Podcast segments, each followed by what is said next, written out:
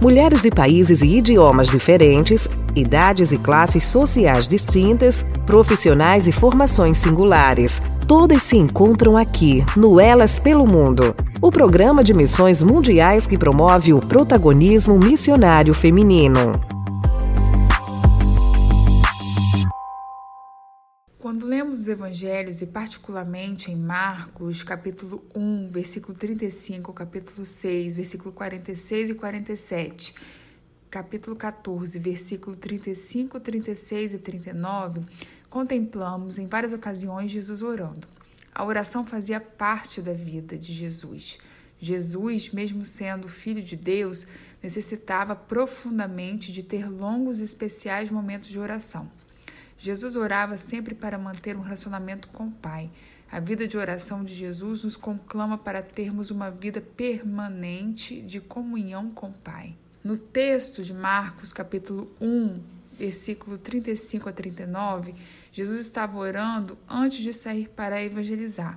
No campo missionário, onde atuo como missionária da Junta de Missões Mundiais, é proibido evangelizar.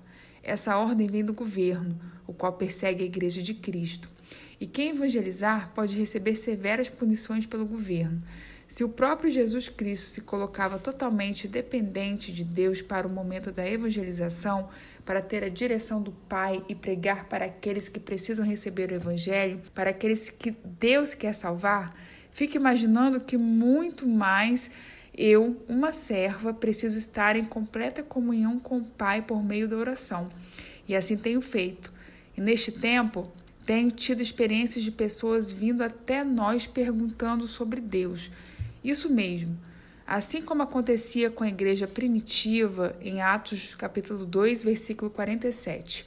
Um dia, quando estávamos em um orfanato reabilitando crianças especiais, uma senhora ficou observando o nosso trabalho durante um bom tempo. Depois que terminamos os atendimentos, aquela senhora se aproximou e perguntou o seguinte: De onde vem tanto amor que faz vocês saírem do seu país para cuidarem de pessoas aqui no meu país? Neste momento, a partir de, desta pergunta, podemos compartilhar do amor de Deus com essa senhora.